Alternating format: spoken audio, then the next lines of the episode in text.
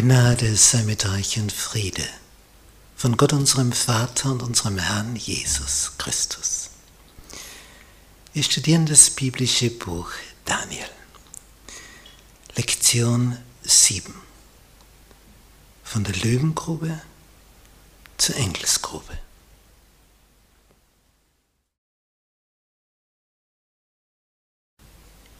Eifersüchtig.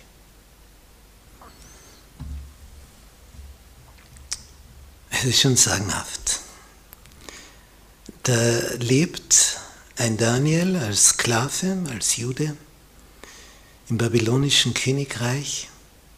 Der Herrscher ist so angetan von ihm, dass er aufsteigt bis in die höchsten Kreise. Und dann, als dieser Herrscher schon längst tot ist und der Enkel an der Macht ist, und diese Schrift an der Wand erscheint, wird Daniel noch einmal geholt und wird zum Dritten im Königreich gemacht. Und normalerweise, wenn jetzt eine Macht zu Ende geht, wenn, so wie hier die Babylonier von den Persern besiegt werden, dann wird die Führungsmannschaft ratzeputz ausgelöscht bis auf den letzten Mann. Denn die sind immer gefährlich, die Führenden dass die sich vielleicht wieder erheben könnten, weil die wissen, wie man regiert. Und das Seltsame passiert, dass dieser Daniel, obwohl er bei den Babyloniern ganz hoch oben war, nicht umgebracht, sondern geschützt wird von den Persern und bei den Persern und Medern wieder zu Ehren die haben also erfahren, wer dieser Daniel war, was der getan hat. Und der König von den verbündeten Medern und Persern, die haben sich das so aufgeteilt als Doppelspitze. Der Perserkönig Kyros kämpft nach außen, der ist jünger. Und der gealtete Mederkönig Darius ist so der Innenminister, der bleibt zu Hause. Mit 62 ist er nicht mehr so drauf aus, auf dem Pferd in die Ferne zu reiten. Das überlässt er dem Jüngeren. Und dieser Darius, der also im Inneren die Verwaltung organisiert und aufbaut, um Stabilität für das Königreich zu geben, das sich jetzt verdoppelt hat, jetzt ist es so groß wie das Grüne hier, das Persische Reich. Und dieser Darius, der ordnet das so ein, da gibt es 120 Satrapen, also 120 Gebiete und für diese 120 Ersten in diesen Gebieten gibt es noch drei drüber. Und die drei, die das kontrollieren, werden wieder vom König kontrolliert. Und der Herrscher merkt, dieser Daniel ist sowas von überragend, dass er sich denkt, der könnte eigentlich meine Rolle übernehmen und ich kann in Pension gehen.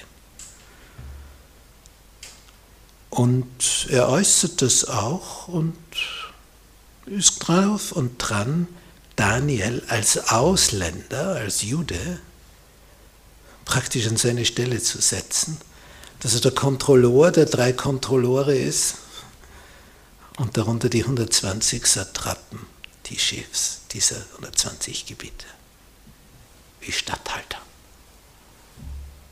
Und jetzt kommt die Eifersucht. Jetzt ist sie da. Ein Fremder ein Ausländer. Der soll jetzt unser aller Chef werden in Persien. Also so geht es ja wohl nicht. Und gesagt, getan. Die Höchsten der Hohen rotten sich zusammen und beobachten Daniel bis in die Fingerspitzen hinein. Um irgendetwas zu finden, was gegen das Königreich gerichtet wäre damit sie es dem Herrscher mitteilen können, um zu zeigen, schau, den kannst du nicht nehmen, der, der ist nicht loyal, der wirtschaftet in die eigene Tasche. Weil sie gehen von sich aus und denken, na, wir überprüfen und dann haben wir gleich was. Aber zu ihrer, zu ihrer Überraschung finden sie nichts, nichts, gar nichts.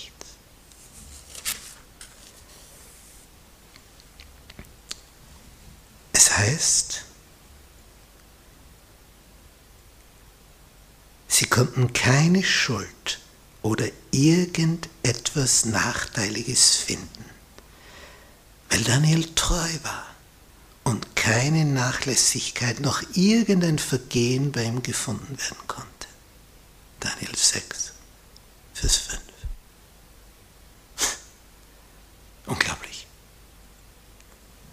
Je höher du oben bist, desto leichter die Möglichkeiten, irgendetwas Unrechtes zu tun, weil du bist immer weniger kontrolliert.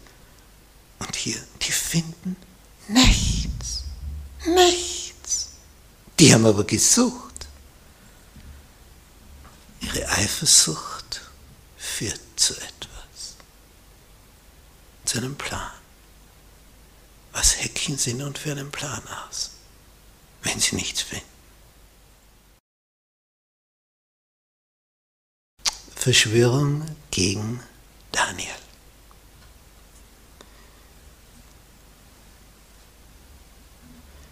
Nun, die Eifersüchtigen im Persischen Reich, die in höchsten Positionen, die es nicht aushalten, dass ein Jude namens Daniel ihnen vor die Nasenspitze gesetzt wird, sind also eifrig bestrebt, etwas gegen ihn zu finden, was sie dem König brühwarm servieren können. Sie finden nichts. Was jetzt? Sie analysieren das Leben von Daniel von früh bis spät. Sie beobachten ihn rund um die Uhr. Der wird detektivisch überwacht. Was macht er, was tut er, wann tut er was. Sie kennen nun seinen Tagesablauf besser als er selber. Und dann kommen sie zu dem Schluss, Vers 6, wir werden gegen diesen Daniel keinen Anklagegrund finden. Das ist eine Erkenntnis. Da ist nichts. Der Mann ist, ist eine Wucht. Da, da gibt es nichts. Es sei denn im Gesetz seines Gottes. Denn das ist ihnen aufgefallen. Der hat seine fixen, regelmäßigen Gebetszeiten. Dreimal am Tag. Morgen, Mittag, abends. Und da betet er laut. Blickrichtung nach Jerusalem. Ja, aber wie könnte man das jetzt verwenden, damit es gegen den Herrscher gerichtet ist? Man müsste ihm irgendeine Falle stellen, aber wie? Und sie studieren und überlegen. Und dann hat einer die zündende Idee. Ich hab's. Ja, was sagen die anderen? Ich hab's. Ja, zurück schon raus. Ich hab's. Ja, was hast du? Der betet doch regelmäßig dreimal am Tag zu Gott. Wir bitten den König, ein Gesetz zu erlassen, das das unterbietet, verbietet. Dann werden wir sehen, wie er darauf reagiert. Er ist ja wie ein Uhrwerk. Das wird abgespult, Tag für Tag. Schauen wir uns das genau an. So, aber wie bringen wir den Herrscher dazu, so ein Gesetz zu verabschieden? Man muss ihn so ein bisschen bei seiner Eitelkeit nehmen. Das ist es. Wir müssen das Gesetz so so gestalten, dass der Herrscher geneigt ist, es zu unterschreiben. Wenn Eifersucht das Motiv ist, dann kommen böse Folgen heraus. Als Josefs Brüder so eifersüchtig waren, führte das letztlich zu Mordgedanken. Sie haben ihn dann schlussendlich als Sklaven nach Ägypten verkauft. Eigentlich wollten sie ihn umbringen. Und was wir so bei König Saul lesen, als der begreift, dass sein Schwiegersohn David beliebter ist als er, dass die Frauen ein Lied komponiert haben mit folgendem Text. Saul hat tausend erschlagen, Strophe 1. Und wie heißt Strophe 2? David hat zehn tausend erschlagen. Dann ist vorbei beim König Saul. Er kriegt tausend, sein Schwiegersohn zehntausend. Und das singen die Frauen im Chor. Das hält er nicht aus, der Herrscher.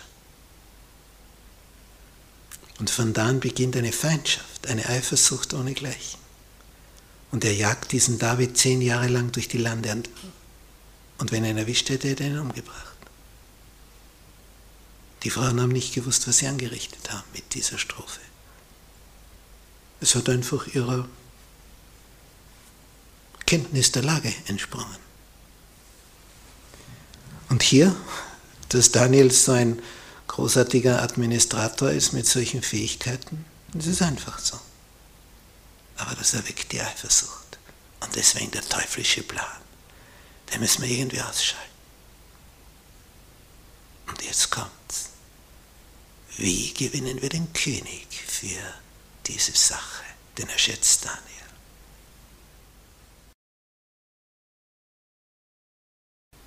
Daniels Gebet.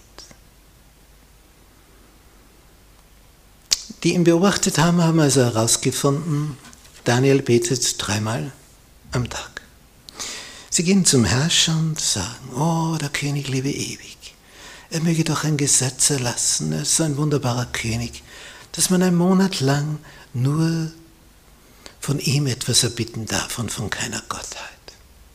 Und das ist also Schmeichelei pur, gefällt der Eitelkeit des Königs und sobald er so ein Gesetz unterschrieben hat, ein Perserkönig kann nichts mehr ändern.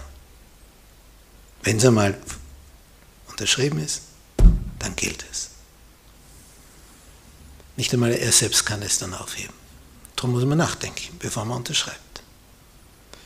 Und das klingt ja sehr einfach. 30 Tage nur vom Herrscher etwas erbeten, gilt ja nur für einen Monat. Gut, das unterschreibt er. Fühlt sich geschmeichelt, seine Höchsten kommen zu ihm. Nun, das Gesetz wird verlautbart, ein Monat lang. Nur den König darf man um etwas bitten, nicht irgendeine Gottheit. Sonst kommt man, das Ganze muss ja auch Zähne haben das Gesetz, kann ja nicht zahnlos sein, sonst kommt man in die Löwengrube. Und dann wird es vorgelesen. Der als erster durchblickt, wohin das führt, ist natürlich Daniel. Er weiß genau, aha, das ist wegen mir. Das ist wegen mir.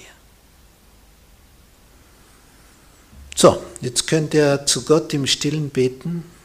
Herr, du siehst, 30 Tage darf ich jetzt nicht beten, wenn dann nur im Geheimen, wo mich keiner sieht. Ich werde also jetzt meine Gewohnheiten ändern, sonst bin ich in der Löwengrube. Was macht Daniel? geht nach Hause und macht ganz haargenau das gleiche wie eh und je. Laut preist er den Gott des Himmels und der Erde, der alles gemacht hat, dankt ihm, als ob es dieses Gesetz nicht gäbe. Und die anderen lauern unten. Die, die können ihre Freude kaum verbergen. Rennen zum König. Sagen, hast du nicht ein Gesetz erlassen? Sie sind noch ganz außer Atem. Ja, der kennt sich gar nicht aus. Wir haben einen, der hat das gerade übertreten. Den haben wir beobachtet. Ja, wie, was, wer? Daniel. Jetzt dämmert es dem König. Das war also das Motiv, Daniel auszuschalten. Ja, da macht der König nicht mit. Den liefert er natürlich nicht in die Löwengrube aus, sein bester Mann, der allerbeste, den er im Königreich hat. Ja, was hat er unterschrieben? Der König studiert und studiert und studiert den ganzen Tag. Er findet keine Lösung. Was soll er machen? Der hat gebetet. Ach, wieso hat er nur gebetet? Er möchte nicht verlieren. Jetzt muss er ihn, obwohl er das nicht will, in die Löwengrube werfen lassen. Ah, der Herrscher ist völlig fertig. Aber er, er kann es nicht verhindern.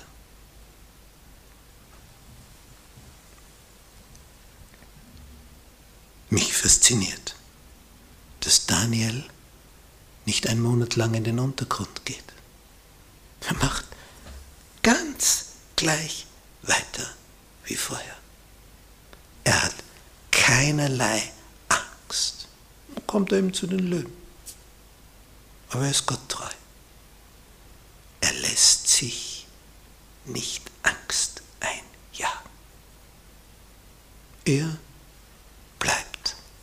was er als wertvoll herausgefunden hat. Und da macht er weiter. Er kneift nicht. Er bleibt seinem Herrn treu. Und anscheinend haben die wirklich damit gerechnet, seine Ankläger, dass das funktionieren könnte. Sie haben ihn also ganz gut eingeschätzt. Nur der König, weil er bei seiner Eitelkeit gepackt nicht gemerkt, wie mir eine Falle gestellt wird.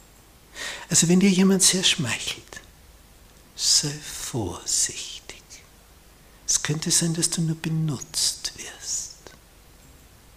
Schmeichelei könnte ein anderes Motiv zum Hintergrund haben, dass du in einer bestimmten Weise reagierst, damit dich jemand dorthin bringt, wo er dich haben will. Sei vorsichtig. Es könnte ins Auge gehen.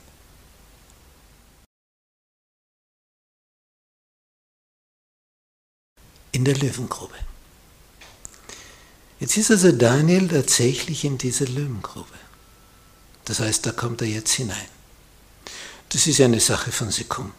Du wirst da hinabgelassen und dann erledigen die Löwen das. Siehe unser Gemälde.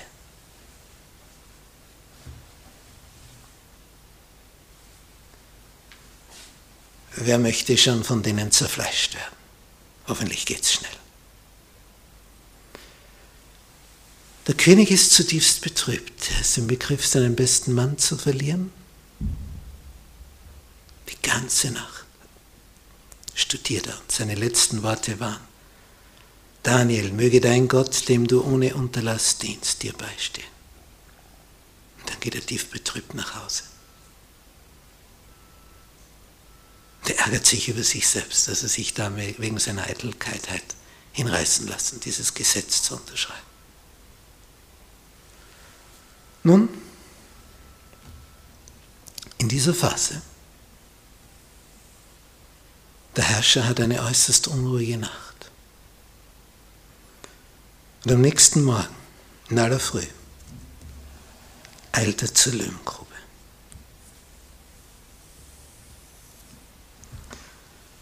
Was hat er die Nacht gemacht, der Herrscher? In Daniel 6, Vers 19 steht, dann zog sich der König in seinen Palast zurück und er verbrachte die Nacht fastend und ließ keine Frauen zu sich führen. Und der Schlaf floh von ihm. Beim Anbruch der Morgenröte aber, also gerade wenn du schon ein bisschen was siehst, stand der König auf und begab sich rasch zur Löwengrube. Rasch, bei Anbruch der Morgenröte. Man spürt also, er hält das nicht mehr länger aus. So, jetzt kommt er dahin, jetzt findet er wahrscheinlich nur mehr die Knochen. Daniel wird abgenagt sein.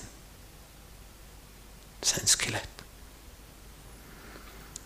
Vers 21, als sich der König der Grube näherte, rief er Daniel mit angstvoller Stimme. Daniel, Daniel, du Knecht des lebendigen Gottes, hat dein Gott, dem du ohne Unterlass dienst, dich von den Löwen retten können? Was denn, du zerrt etwas? O König, mögest du ewig leben. Das war ein Satz. Er hört Daniels Stimme. Mein Gott hat seinen Engel gesandt und den Rachen der Löwen verschlossen, dass sie mir kein Leid zufügten, weil vor ihm meine Unschuld offenbar war und ich auch dir gegenüber, o König, nichts Böses verübt habe. Da wurde der König sehr froh und befahl Daniel aus der Grube heraufzuziehen. Als man aber Daniel aus der Grube heraufgebracht hatte, fand sich keine Verletzung an ihm. Und dann kommt eine Begründung. Denn er hatte seinem Gott vertraut. Also das sind Geschichten.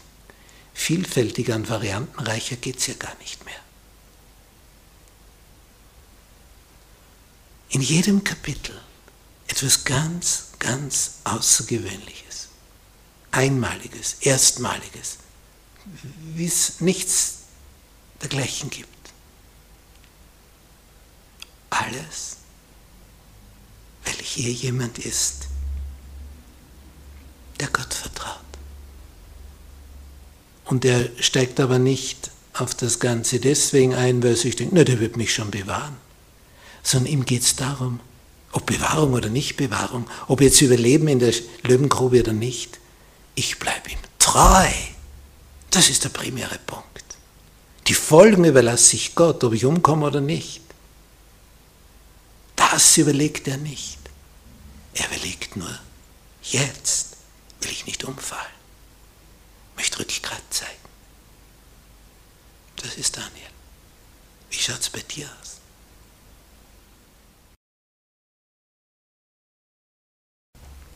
Rehabilitierung.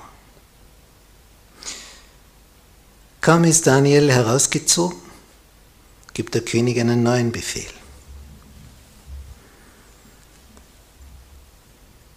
Und wir lesen das in Kapitel 6, Vers 25. Daniel steht also jetzt neben dem Herrscher. Da befahl der König, jene Männer herbeizuholen, die Daniel verleumdet hat. Das Gesicht, die Gesichter hätte ich gern gesehen. Mit, mitverfolgt, da wollten sie nicht fehlen, wie Daniel da hinuntergelassen wird.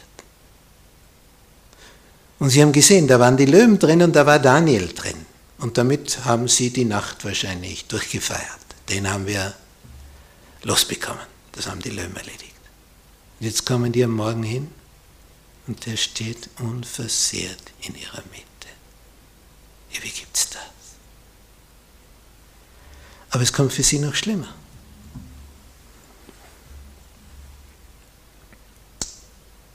Und man warf sie in die Löwengrube. Sie, ihre Kinder und Frauen, ganzen Familienangehörigen. Und ehe sie noch den Boden der Grube berührten, waren die Löwen schon über sie hergefallen und zermalmten ihnen alle Gebeine.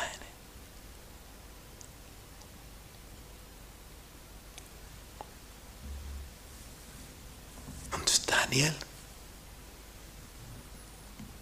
ja, der kommt jetzt zu seinen Ehren und der König Darius, der bald danach verstorben ist, schreibt an seine als König von Persien an alle Satrapen, an alle 120, dass die das wieder verbreiten in ihrem Gebiet. Den Gott Daniels soll man fürchten und sich vor ihm scheuen, denn er ist der lebendige Gott, welcher in Ewigkeit bleibt und sein Königreich wird nie zugrunde gehen und seine Herrschaft hat kein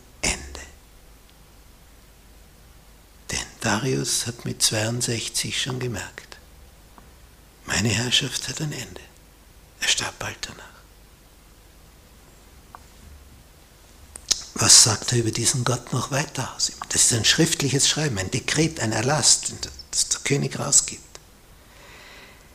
Gott errettet und befreit. Er tut Zeichen und Wunder am Himmel und auf Erden. Er hat Daniel aus der Gewalt der Löwen errettet.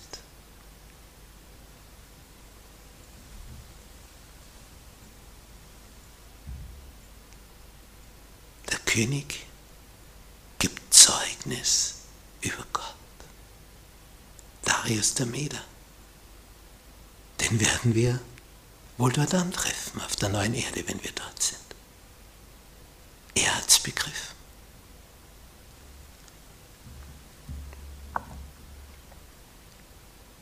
Und da steht, und diesem Daniel ging es von da an gut unter der Regierung des Darius. Das ist eine nette Formulierung. Von da an ging es ihm gut.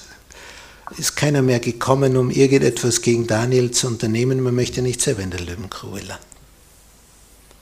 Von da an ging es ihm gut. So ist das beschrieben.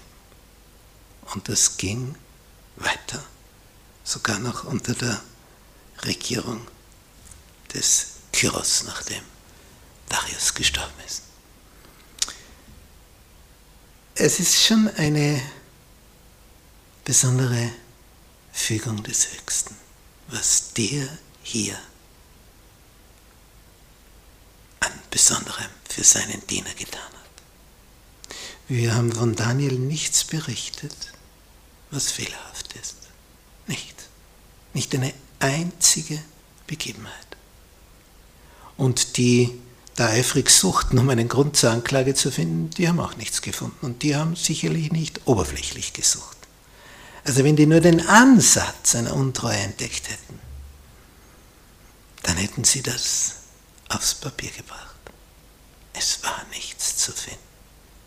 Daniel, was für ein Vorbild für uns.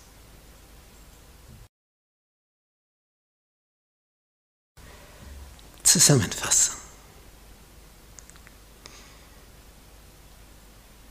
Ein Daniel, der das babylonische Reich überlebt, die Perser bringen ihn nicht um, im Gegenteil, er wird dort an die Spitze geholt bei den Persern und Medern. König Darius möchte ihn gewissermaßen zum Kanzler, zum König einsetzen, dass er sich um nichts mehr kümmern braucht, weil er weiß, den brauche ich nicht kontrollieren. Der macht es für mich zum Besten, wie es kein anderer machen würde. Was für ein Bild, wenn jemand, der Gott nachfolgt, so ein Bild abgibt. Was das heißt, was das für ein Segen ist. Denn gerade so etwas regt andere an, in die Fußstapfen zu treten und diesen Gott anzubeten, so wie es dann bei Darius geschah. Er sagte, das ist der Gott. Vor diesem Gott soll man sich scheuen. Der, der kann aus den Löwen retten, so wie es bei Daniel bewiesen hat.